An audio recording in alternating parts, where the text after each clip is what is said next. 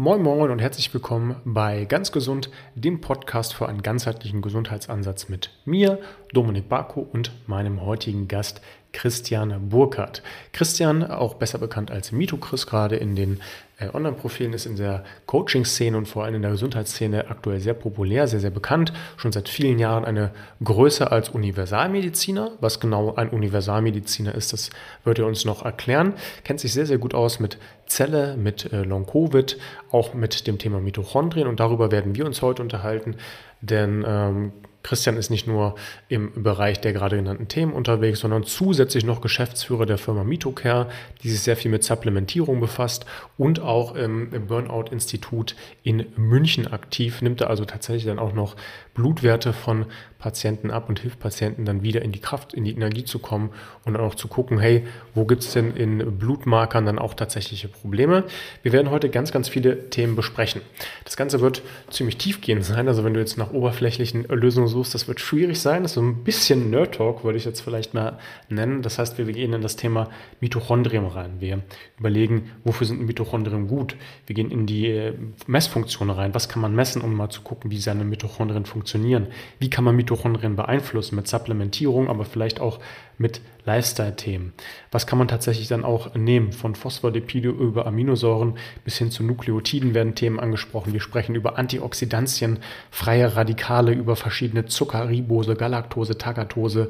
Das Thema Entgiftung ist ein Teil, auch Long-Covid-Behandlung, Chronic Fatigue und andere ähm, Therapieformen bis hin zu seiner eigenen Supplementierung und auch das Thema ewiges Leben, zumindest nochmal andiskutiert. Das heißt, wir gehen wirklich tief rein. Äh, wundert euch bitte nicht, wenn so ein Pfeifgeräusch im Hintergrund ist. Äh, Christian ist nämlich aktuell in Slowenien unterwegs und ähm, da hat es ein bisschen gewütet, was einen Sturm angeht, aber wir haben uns dazu entschlossen, das Gespräch trotzdem aufzunehmen in nicht optimaler Qualität.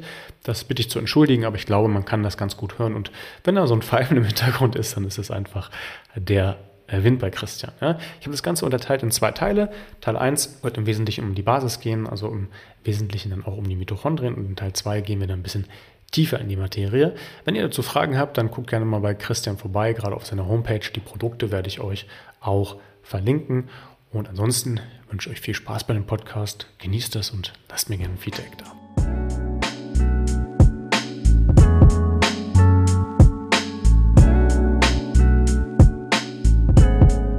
Moin, moin und herzlich willkommen. Christian, schön, dass du da bist. Ähm, hat jetzt Gott sei Dank geklappt. Wir hatten ja ein bisschen Vorlaufzeit.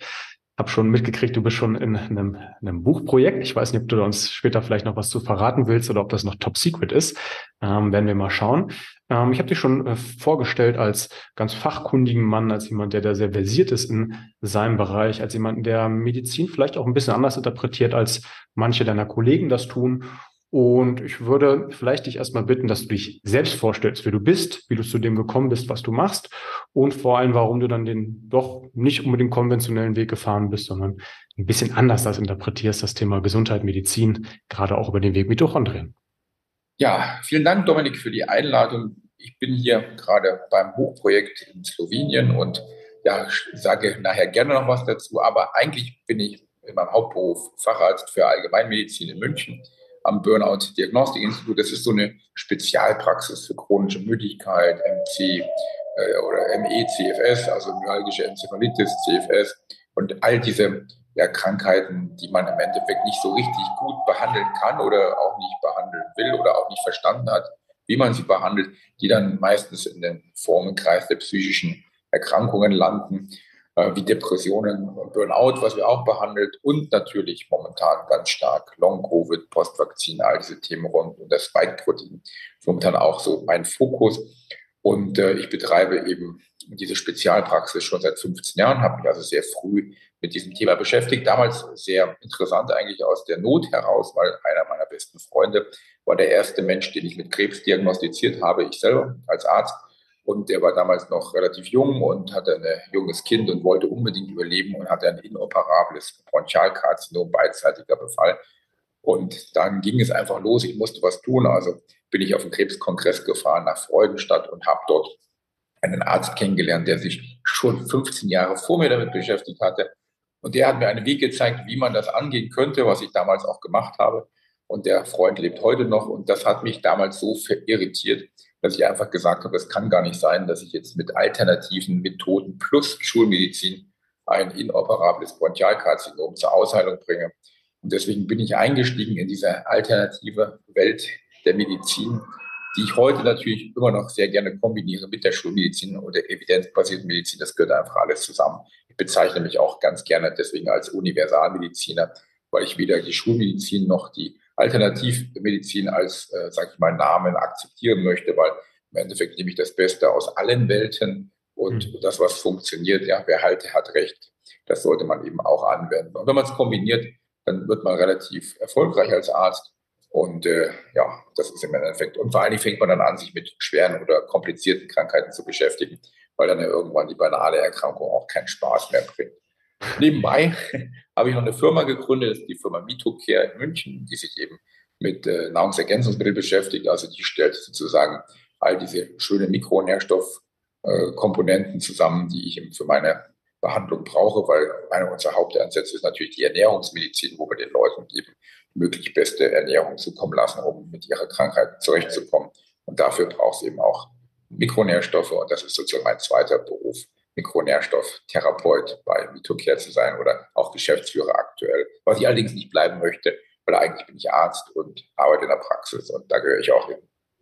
Ja, aber es ist doch eine spannende Kombinationsmöglichkeit. Also wenn man da wahrscheinlich dann auch direkt an der Quelle sitzt, so würde ich es mal betiteln, beziehungsweise dann vielleicht auch Einfluss hat auf die, das Produktsortiment, wenn das so ist, ich sehe dich nicken, dann ist es ja gar nicht so verkehrt, dass man halt auch sagen kann, wow, das, was ich als Arzt sehe und mit dem Problem, mit dem ich konfrontiert bin, da kann man ein passendes Produkt zu stricken. Das finde ich immer ein bisschen besser, als wenn das jetzt nur aus einem Profit heraus quasi generiert wird, weil die medizinische Welt mitunter ja nicht nur äh, aus Gutmenschen besteht, die tatsächlich probieren, ähm, hier das Beste für die Gesellschaft zu erreichen, sondern natürlich auch Gewinnoptimierung besteht. Ja, ich komme ja selbst ursprünglich aus der Wirtschaft, jetzt im Gesundheitsbereich. also ich kenne ja. ja. die Schnittstellen, die auch immer wieder interessant sind. Äh, interessanter Werdegang, auch äh, interessant, dass du gesagt hast, dass das aus einem äh, persönlichen beziehungsweise einem ähm, ja eigentlich Dilemma entstanden ist bei bei äh, einem Freund von dir im, im Bereich Krebs. Können wir nachher auch nochmal eingehen, vielleicht vielleicht zumindest am Rand schneiden, weil ich glaube, das Thema Krebs ist so komplex, dass es jetzt schwierig ist, in einem Podcast abzubehandeln. Ähm, aber du sagst ja, Mensch, ich picke mir das Beste aus den verschiedenen Welten heraus. Also ich sage jetzt nicht, ich gehe in eine Kaste herein und nur mit diesem Toolmittel versuche ich zu arbeiten, sondern ich versuche mir aus allen Welten das Beste rauszunehmen. Erinnert mich so ein bisschen auch an Funktionalmediziner, mit denen ich zusammenarbeite. Ähm, also äh, spannend, dass das auch ähm, übergreifend inzwischen funktioniert und dass du da den Weg schon so früh gegangen bist. Ähm, du bist aber gerade im Social-Media-Bereich ja doch eher im Bereich Mitochondrien bekannt. Ja, also du, du machst natürlich ganz viele andere Sachen auch, aber nennst dich ja auch Chris Mito oder Mito Chris. Die Reihenfolge weiß ich nicht so genau, das verwechsel ich immer. Okay, kommt ja aber grundsätzlich aufs Gleiche drauf hinaus. Also dieses Thema Mitochondrien, das scheint ja irgendwo auch ein Kernthema von dir zu sein. Und das ist ja auch ein Thema, was zumindest in ähm, meiner Blase, also im Bereich der Gesundheit, Coaching-Blase immer wieder auch ähm, größer wird und an Relevanz gewinnt, ähm, wo aber, glaube ich, auch viel Unwissenheit herrscht. Und der Podcast richtet sich ja im Wesentlichen an Leuten, an Leute, die sagen, hey, ich will de facto auch was ändern. Ich bin jetzt kein Arzt und Mediziner, ich bin Endverbraucher ähm, und ich kenne vielleicht das Thema Mitochondrium gar nicht. Was ist denn überhaupt ein Mitochondrium? Was kann ich mir darunter vorstellen? Wie kann man das vielleicht jemandem erklären, der mit Medizin nicht so richtig viel zu tun hat? Ja, Mitochondrien, das ist hochspannend. Wie du schon gesagt hast, ich bin als Chris Mito unterwegs und äh, auch die Firma Mito Care, Mitochondrien kümmern, hat ja im Endeffekt damit zu tun. Und wenn man sich das mal genauer anschaut, ähm, dann versteht man eigentlich sehr gut, dass das im Endeffekt zwar auf der einen Seite Marketing ist, aber auf der anderen Seite eigentlich schon alles beinhaltet. Ja. Ähm, Mitochondrien alleine zu behandeln, macht natürlich keinen Sinn, wenn ich jetzt jemanden habe in der Praxis mit der Krankheit, weil die Mitochondrien sind ja nur Teil des Ganzen, sind also Teil von vielen Organellen, die es in der Zelle gibt. Äh, und die sind halt jetzt besonders wichtig, weil die Mitochondrien, das sind die Kraftwerke der Zelle. Und diese Kraftwerke, die müssen die Energie produzieren, die müssen das ATP herstellen, das universelle Energiemolekül. Die sind beteiligt an der Produktion von Wasser, also die stellen Wasser her, was viele als äh, nicht wirklich wichtig ähm, ignorieren, aber eigentlich eine herausragende Bedeutung hat, die Wasserproduktion in den Mitochondrien selber. Die sind in der Lage, Wärme herzustellen. Die sind für die äh, für das Immunsystem zuständig, für die Regulierung des Immunsystems, da sind die mit beteiligt. Die sind bei der äh, sozusagen Entgiftung mit beteiligt in der Zelle. Also wenn man es zusammenfasst, da gibt es auch noch den Calciumstoffwechsel und viele weitere Stoffwechsel, wo die mitbeteiligt sind. Ähm, die haben mehr oder weniger so eine universelle äh, Sinnhaftigkeit. Also die haben ganz viele Gründe, warum es die braucht. Es sind im Endeffekt kleine Bakterienabkömmlinge, die mit größeren Bakterien irgendwann mal fusioniert sind und wo es im Endeffekt jetzt eine Arbeitsteilung gibt zwischen dem großen Bakterium und den vielen kleinen Mitochondrienbakterien, die da eingeschleust sind. Und wenn man sich die genauer anschaut, die Mitochondrien, dann stellt man fest, dass die eine eigene DNA haben. Also sie haben eine eigene Erbinformation, genauso wie der Zellkern. Das muss ich natürlich, wenn ich die Mitochondrien behandle, mir auch dann sozusagen anschauen. Und das muss ich dann mitbehandeln. Die haben eigene Proteinfabriken, die sogenannten Ribosomen. Genauso wie die Zelle auch, die hat auch Ribosomen. Die Mitochondrien haben eine eigene Membran. Also zwei Stück sogar, eine innere und äußere Membran. Die Zelle hat auch eine Membran. Das heißt, wenn man sich das ganz genau anschaut, stellt man fest, wenn ich Mitochondrien behandle, behandle ich eigentlich alles andere auch. Da behandle ich die Zelle, dann behandle, bin ich beim Thema Entgiftung dabei, da bin ich beim Thema Energiegewinnung dabei, da bin ich beim Thema Immunsystem dabei, da bin ich bei dem vorhin von dir schon erwähnten Thema Redoxsystem dabei, Oxidantien, Antioxidantien. Das ist alles in den Mitochondrien drinne. Das heißt, auf der einen Seite ist es Marketing, wenn ich sage, ich behandle die Mitochondrien, weil ich sie niemals alleine behandle. Auf der anderen Seite ist es aber so, wenn ich die Mitochondrien behandle, behandle ich sowieso alles andere auch. Deswegen kann ich auch von der Mitochondrientherapie sprechen, weil eben alles inkludiert ist. Also die gesamte Behandlung des Menschen ist in diesen Mitochondrien mehr oder weniger mit drin. Mhm. Ja, das ist eine spannende Definition, weil ähm, du letztendlich ja sagst, wenn ich das Mitochondrium behandle, behandle ich ja eigentlich auch, so würde ich es jetzt äh, zusammenfassen, eigentlich auch den Menschen an sich, weil der Mensch oder die Mitochondrien Stand, Bestandteil der Zelle sind und die Zellen ja Bestandteil des Menschen sind. Also, dass ich quasi an der kleinsten Ebene, könnte man das so sagen, ansetze? Genau, man fängt an der kleinsten Ebene an, man behandelt die Menschen von innen nach außen.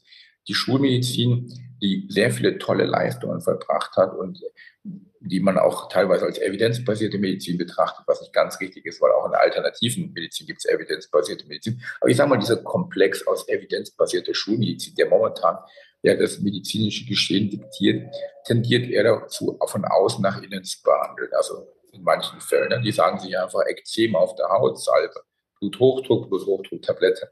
Das ist im Endeffekt ein netter Versuch, äh, Symptome zu lindern, aber nichts Zielführendes. Gehe ich aber jetzt mal um den umgekehrten Weg und schaue mir an, was funktioniert denn in meiner Zelle nicht, ja, oder noch tiefer, was funktioniert in den Mitochondrien nicht, haben die irgendwelche Probleme und finde diese Probleme und kann die diagnostizieren und dann auch beheben. Und die Mitochondrien sanieren sich, dann saniert sich die Zelle, dann saniert sich das Organ, dann saniert sich alle Organe und dann auf einmal geht es dem Menschen gut. Dann therapiert man eben von innen nach außen. Das ist äh, deutlich intelligenter aus meiner Sicht. Mhm. Das ist ein schöner Ansatz, weil wir machen das bei uns auch so, jetzt nicht äh, auf Zellebene, sondern gerade ähm, jeder, der bei uns ins Coaching kommt, der muss erstmal einen Darmtest machen, zumindest mal so einen Zonulinwert bestimmen lassen, um einfach mal zu gucken, was macht die Darmflora. Weil ich kann natürlich in, im Außen versuchen, alles zu ändern und auch Lebensweisen äh, zu ändern. Das ist ja auch das, was wir auch im Wesentlichen machen. Aber letztendlich ist es schon wichtig, dass halt auch im Inneren, sage ich mal, einigermaßen alles in Ordnung ist. Äh, ansonsten versucht man am äußeren System zu schrauben und im, im Inneren kommt nichts an. Du hast jetzt gesagt, die Zellen oder die Mitochondrien, die müssen dann auch in gewisser Hinsicht funktionieren. Jetzt können Autonomalverbraucher denken, okay, funktionieren meine Mitochondrien, ich fühle mich rein, keine Ahnung, wie, wie kriege ich das raus? Also wie kann ich sowas messen, wie kann ich sowas bestimmen, wie merke ich vielleicht sowas auch anhand von verschiedenen Symptomen? Ja, das ist tatsächlich gar nicht so leicht, weil die Mitochondrien, die lassen sich mal nicht so einfach messen. Also da kann man jetzt nicht so einfach mal reingucken. Also geht zwar schon, man könnte jetzt eine Biopsie machen, man kann sie sich unter dem Mikroskop anschauen und da würde man schon die ein oder andere Information bekommen, aber natürlich ist das kompliziert und ähm, nicht in der Realität umsetzbar, sondern in der Realität, da geht der Patient zum Arzt und lässt sich Blut abnehmen und das ist auch der einfachste Weg, wie ich im Endeffekt eine mitochondrialen Störung äh, sozusagen auf, ähm, ja, wie ich das herausfinden kann.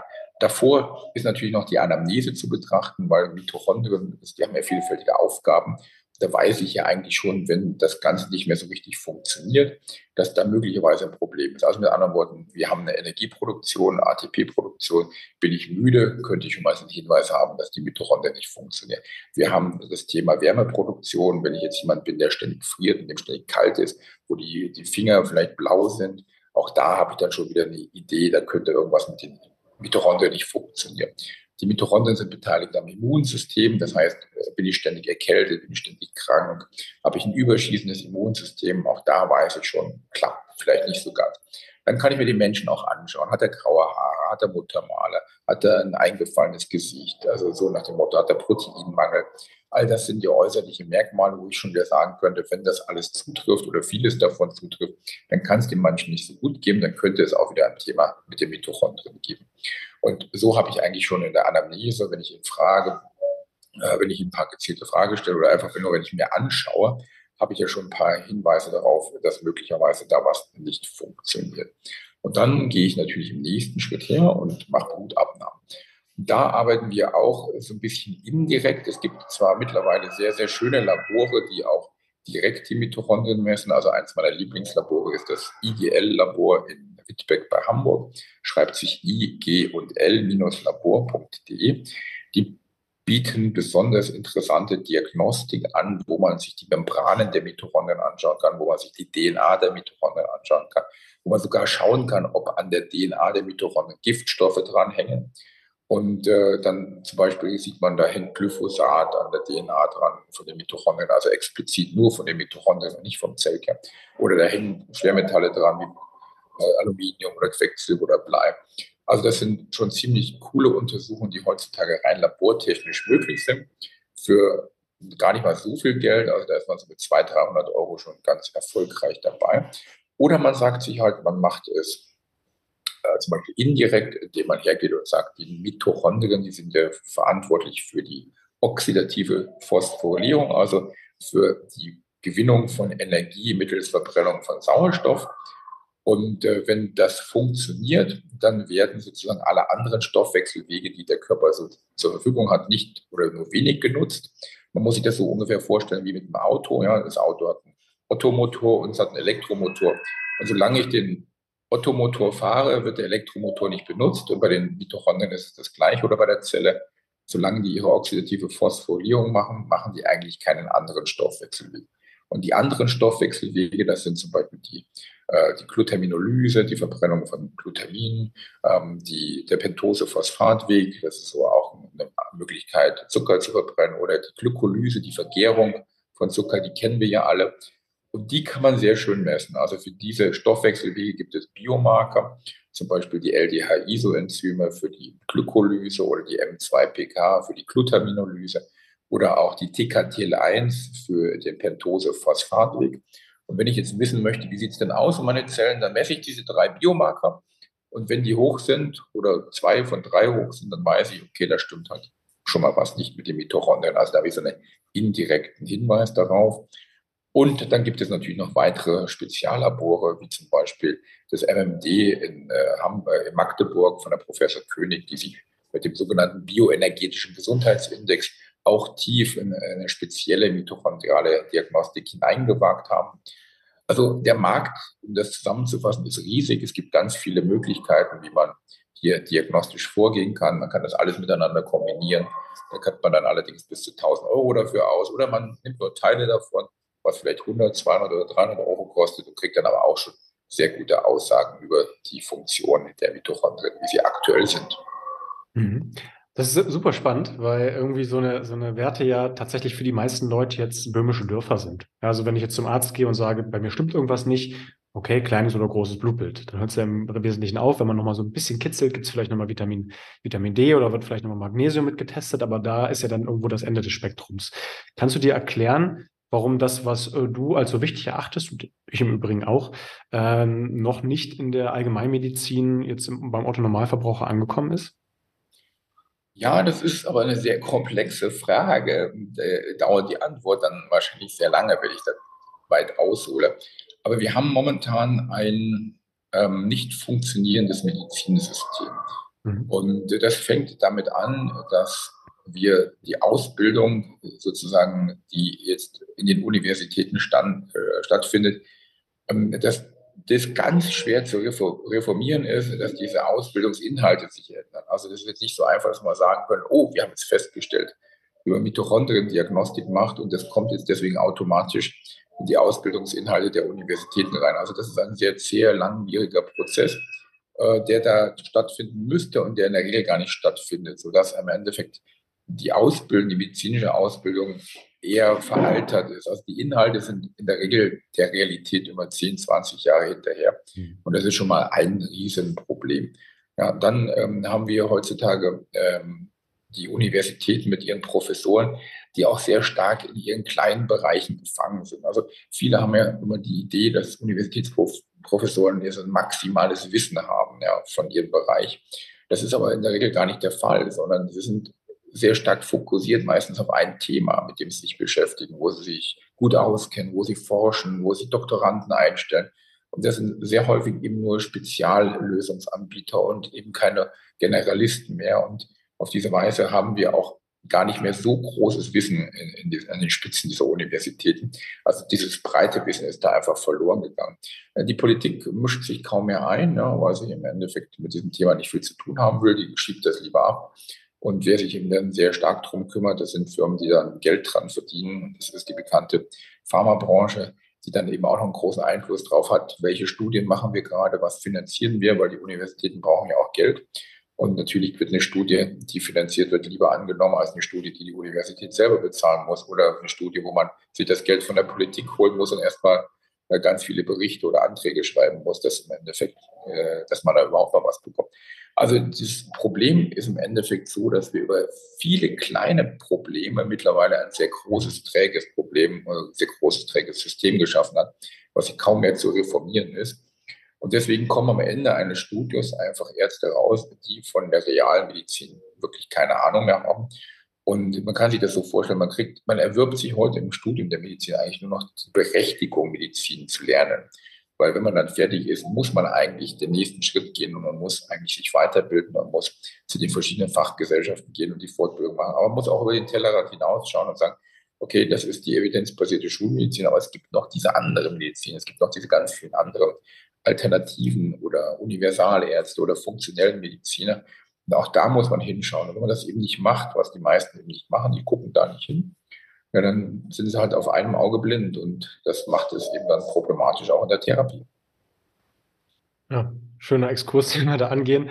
Äh, ich habe auch von vielen schon gehört, dass das eher als äh, Krankheits- äh, oder Krank nicht Gesundheitssystem, sondern Krankensystem äh, angenommen wird, weil ja auch viele Leute eigentlich erst zum Arzt gehen, wenn das Kind im Brunnen gefallen ist, anstatt dass man mal proaktiv hingeht und sagt, hey, ich versuche mal präventiv was zu ändern. Ich möchte präventiv meine Werte messen lassen. Da wollte ich, äh, als ich das letzte Mal beim Arzt war, äh, wurde ich echt angeguckt ähm, wie ein Mensch vom anderen Planeten. Was haben Sie denn? Ja, mir geht's gut, aber ich würde trotzdem gerne mal wissen, ob ich noch irgendwo schrauben kann oder ob es irgendwas gibt, was vielleicht in fünf oder zehn Jahren dann zu Problemen führen kann. Ja, ist tatsächlich dann äh, eine Systemsache, aber ich denke mal, das werden wir beide im heutigen Podcast leider nicht lösen können. Aber vielleicht zumindest einen Gedankenanstoß auch mal geben an äh, Ärzte, Mediziner ähm, oder Leute aus der Gesundheitsbranche, die zuhören. Das ist ja so verkehrt nicht, wenn man sich darüber auch mal Gedanken macht, ob da vielleicht nicht am System noch mal ein bisschen was verbessert werden könnte. Ähm, deswegen ja, vielen lieben Dank für den Exkurs. Auch gerade, was du sagst, dass es teilweise 10 bis 20 Jahre dauert, bis die Erkenntnisse aus der Wissenschaft dann die evidenzbasierten letztendlich dann auch in den Praxen ankommen. Ich habe das äh, auf physiotherapeutischer Ebene mal von anderen Leuten gehört, die haben das tatsächlich untersucht und die haben gesagt, im Mittel tatsächlich genau, was du sagst, 15 Jahre, bis so eine aktuelle Studie zum Bereich Rückenschmerzen, Gelenksproblem äh, dann tatsächlich dann auch in den Physiotherapieräumen beziehungsweise dann auch bei den Orthopäden ankommt. Und dann kann natürlich jeder selbst überlegen, ob er dann im Jahr 2022 mit den Behandlungsverfahren aus 2007, wenn er Pech hat, äh, behandelt wird oder ob er dann halt sagt, hey, ich muss halt jemanden suchen, der dann ein bisschen proaktiv auch unterwegs ist. Ähm, ja. Genau. Wir haben, äh, sind einmal kurz abgewichen und kommen wieder zurück zum Thema Mitochondrien, auch wenn das sehr, sehr spannend war. Ähm, du hast jetzt gesagt, okay, man kann tatsächlich über verschiedene Parameter ähm, feststellen, dass im Blut beziehungsweise dann über, über das Blutserum dann feststellbar ist, dass die Mitochondrien nicht so funktionieren, wie sie funktionieren sollten, dass da halt Probleme gibt, vielleicht auch mit Schwermetallbelastung, mit, mit Schadstoffbelastung. Wie kann man jetzt sowas, sowas angehen? Machst du das dann nur mit, also in Anführungsstrichen, nur mit Supplementierung, also tatsächlich dann mit Mikro- und Makronährstoffversorgung? Ähm, gibst du auch praktische Tipps mit, dass man sagen kann, Mensch, versuch doch mal im Leben mehr ich sag mal ganz plakativ, Eisbaden zu machen, spazieren zu gehen, dich, dich zu bewegen, versuch mal am Schlaf zu arbeiten? Oder wie geht ihr da in welcher Reihenfolge vor? Die Basistherapie ist tatsächlich ähm, die Ernährungsumstellung oder die Ernährung schlichtweg. Also vieles kann man tatsächlich darüber lö lösen, aber in der Realität ist es natürlich auch so, dass die wenigsten Menschen dieses Thema über die Ernährung angehen möchten. Ja, das heißt zwar immer, ja, was könnten wir machen, was eben umsonst ist? Und wenn man dann erklärt, ja, zum Beispiel eine vegane Rohkosternährung, die entzündungshemmend ist und ähm, dementsprechend auch viele Mikronährstoffe enthält, mal über einen Zeitraum von sechs Monaten umsetzen, damit das Ganze sich relativ gut und schnell verbessert, dann ist in der Regel die Bereitschaft nach spätestens zwei Tagen bei Null, weil wer das schon mal versucht hat, alleine im Supermarkt einzuhalten, dass er das ganze Zeug kauft äh, und dann auch noch zubereitet, dem vergeht relativ schnell die Lust. Also die Ernährung wäre eine Möglichkeit, viel zu machen, aber viele Probleme, einmal Bioqualität, Mikronährstoffgehalt, äh, dann die Preis, die diese ganzen Lebensmittel haben, was das hohe Qualität hat, die Zeit, die man braucht, um das Ganze zuzubereiten. Also da scheitert es dann in der Regel doch bei wirklich fast allem. Und deswegen switchen wir natürlich dann relativ schnell auf die Supplementierung um. Und da muss man einfach nur ein paar Grundsätze über die Mitochondrien verstehen. Äh, dann weiß man auch, warum man das macht. Weil es gibt ein paar Basisdinge, die einfach Mitochondrien brauchen. Und äh, da ist allerdings auch extrem viel Halbwissen gerade noch bei den Therapeuten unterwegs, was immer ein bisschen ärgerlich ist, weil das macht dann natürlich auch so ein bisschen diese, dieses Thema kaputt, wenn viele mit unsinnigen Methoden versuchen, dann Mitochondrien zu behandeln. Also der Klassiker ist, dass man dann ein bisschen Q10 gibt, ein paar B-Vitamine, ein bisschen Magnesium und sagt, jetzt macht man eine Mitochondrientherapie. Das ist natürlich totaler Quatsch. Wenn man es richtig machen will, dann äh, ist es sehr viel komplexer da kann ich gerne drauf eingehen, wenn du möchtest, aber es ist im Endeffekt, ja, die Basis ist Mikronährstoff und die müssen deutlich komplexer sein, damit das Ganze funktioniert. Du hast meine volle Aufmerksamkeit. bei, bei, mir, bei mir stehen hier riesig viele Supplements. Ich bin dieses Jahr wieder von rein natürlicher Ernährung mal umgeswitcht, auch über einen Funktionalmediziner, um zu sagen, hey, wir gucken mal, was wir rausholen können. Und äh, ja, mein ganzer Supplement-Schrank ist voll und ich werde natürlich auch täglich zugefragt. Von daher klar, B-Vitamine, Magnesium, Q10, äh, alles jetzt keine, äh, keine wirklichen ähm, Game Changer, würde ich jetzt mal sagen, beziehungsweise auch keine Sachen, die jetzt neu sind. Aber vielleicht sagst du ja, Mensch, so eine gewisse Grundbasis einfach für die Mitochondrien, unabhängig davon, was ich jetzt gemessen habe, ist einfach nicht verkehrt, damit die funktionieren. Ja, Genau, wenn man jetzt die Leute fragt, was nehmt ihr für die Mitochondrien, kämen genau das raus. Ein bisschen Mineralstoffe, Spurenelemente, ein bisschen Vitamine, Vitaminoide. Und dann, äh, wenn man Glück hat, dann gibt es noch welche, die die essentiellen Aminosäuren schon für sich erkannt haben und gefunden haben. Und dann ist das im Endeffekt die Therapie. Wenn man sich allerdings die Mitochondrien anschaut, dann stellt man ja fest, dass die schon mal außen zwei Hüllen haben, also zwei Membranen haben. Und äh, diese Membranen, die sind im Endeffekt das Gehirn der Zellen oder auch das Gehirn der Mitochondrien, weil in diesen Membranen findet das gesamte Leben und die ganze Kommunikation dieser Mitochondrien statt. Und deswegen ist es logisch, dass man eigentlich, wenn man Mitochondrientherapie anfängt, mit der Therapie der Membran anfängt, also mit der Therapie dieser Mitochondrienmembran. Und da muss man sich natürlich dann die nächste Frage stellen, aus was bestehen denn Mitochondrienmembranen? Das ist relativ einfach. Die bestehen zu über 50 Prozent aus Phospholipiden. Und das ist dementsprechend auch die Basistherapie einer jeden Mitochondrientherapie, nämlich die Gabe von Phospholipiden. Wenn ich die nicht nehme, brauche ich eigentlich gar nicht anfangen weil die Phospholipide, die müssen sich sozusagen austauschen können, die müssen sich erneuern können, wenn die verbraucht sind. Auch die oxidieren. Ne? Das heißt, die werden, gehen kaputt, die werden sozusagen abgenutzt und müssen regelmäßig ausgetauscht werden. Und Phospholipide in der Ernährung, da fällt es schon mal recht schwierig, weil das ist nämlich gar nicht so einfach. Weil es ist äh, Kaltwasserfisch enthält das zum Beispiel, Grillöl ja, bekannt, äh, oder auch äh, das Ei, was Eigelb, was relativ reich an Phospholipiden ist. Also es gibt da schon ein paar Lebensmittel, aber nicht jeder geht jetzt her und holt sich jeden Tag einen Kaltwasserfisch äh, und ähm, holt sich äh, und isst rohe Eier, äh, wo das dann optimal verwertet werden kann. Der Fisch, weil er giftig ist, weil er sehr viel Schwermetalle enthält und die Eier, weil sie mittlerweile ja alle Unverträglichkeiten auf das Ei-Eiweiß haben oder jeder zweite entweder Ei, Gluten oder Milch nicht verträgt. Also da geht es dann schon los mit Mängeln. Ja, und äh, nach den Phospholipiden muss man allerdings fairerweise noch sagen, äh, gibt es noch andere Fettsäuren, die eine große Rolle spielen in der Membran. Da gibt die Omega-3-Fettsäuren, da gibt es die Omega-6-Fettsäuren, da gibt es die Omega-9-Fettsäuren, da gibt es das Cholesterin, was noch in der Membran drin ist. Also eine Membran besteht auch nicht nur aus Phospholipiden, sondern auch noch aus vielen, vielen anderen Fettsäuren. Und diese optimale Kombination dieser Fettsäuren, das ist das, was im Endeffekt die Mitochondrien als allerersten Baustein brauchen. Also die brauchen sozusagen Olivenöl, die brauchen Leinöl, die brauchen Omega-3-Öl. Ja, die brauchen auch Eier, wo Cholesterin drin ist und wo Phospholipide drin sind, um sozusagen einmal die Grundfunktion der Membran abspiegeln, äh, widerspiegeln zu können. Das wäre mal so der erste Schritt. Dann, wenn man sich die Mitochondrien anschaut, dann stellt man fest, in den Mitochondrien, da gibt es dann aber neben den vielen Fettsäuren auch noch ganz viele Proteinkomplexe, die da integriert sind. Ne? Der Klassiker sind natürlich die Atmungskettenkomplexe, also die, der Komplex 1, 2, 3, 4 und 5, wo am Ende dann das ATP rauskommt. Und es gibt auch noch viele andere Komplexe, die in den Mitochondrien drin sind, wie zum Beispiel Ribosomen, diese Eiweißfabriken, die auch zum Teil aus, ähm, aus Eiweiß bestehen, zum Teil aus Nukleotiden bestehen oder viele, viele weitere Proteine, die dort mit integriert sind. Und Proteine bestehen wiederum aus Aminosäuren. Und wenn ich schlechte Mitochondrien habe, dann kann ich davon ausgehen, dass diese Proteinkomplexe nicht funktionieren. Also gehört in die Therapie dann Aminosäuren rein. Und dann sind wir wieder bei dem Thema, welche ja, da gibt es 21 proteinogene Aminosäuren. Also gehören auch 21 proteinogene Aminosäuren in meine Therapie rein. Wenn ich dann mit den essentiellen Aminosäuren ankomme, dann habe ich natürlich schon Teil der Therapie, aber leider eben nur Teil. Ja, das heißt, das nächste ist natürlich für eine gescheite Proteinversorgung zu sorgen. Und dann weiß ich natürlich auch noch mit den Ribosomen, da habe ich noch diese Maschinen, diese Proteinfabriken, die sich in dieser Membran befinden, damit überhaupt die Mitochondrien ihre eigenen Proteine herstellen können. Und die bestehen eben zum großen Teil wiederum aus Nukleotiden. Und schon bin ich beim nächsten Thema. Ich brauche Nukleotide und die hat dann wieder so gut wie gar keiner auf den Schirm. Ja, das sind die Bausteine der DNA, die Bausteine der Erbinformation, die wiederum hauptsächlich in Organfleisch vorkommen, also in der Reihen Eingeweihte und jetzt auch nicht unbedingt heutzutage auf dem Speiseplan der Menschen stehen. Auch mit gutem Grund wiederum, weil wenn ich jetzt äh, die Leber essen würde von einem konventionellen Schwein, dann muss ich mich hinterher entgiften und das kann ja nicht Sinn des Ganzen sein. Also brauche ich auch wieder hier gutes Fleisch zum Beispiel, um das zu nehmen. Oder ich bin wieder beim Eigelb, wo auch ganz viele Nukleotide mit drin sind wo ich dann eben auch mich gut versorgen kann.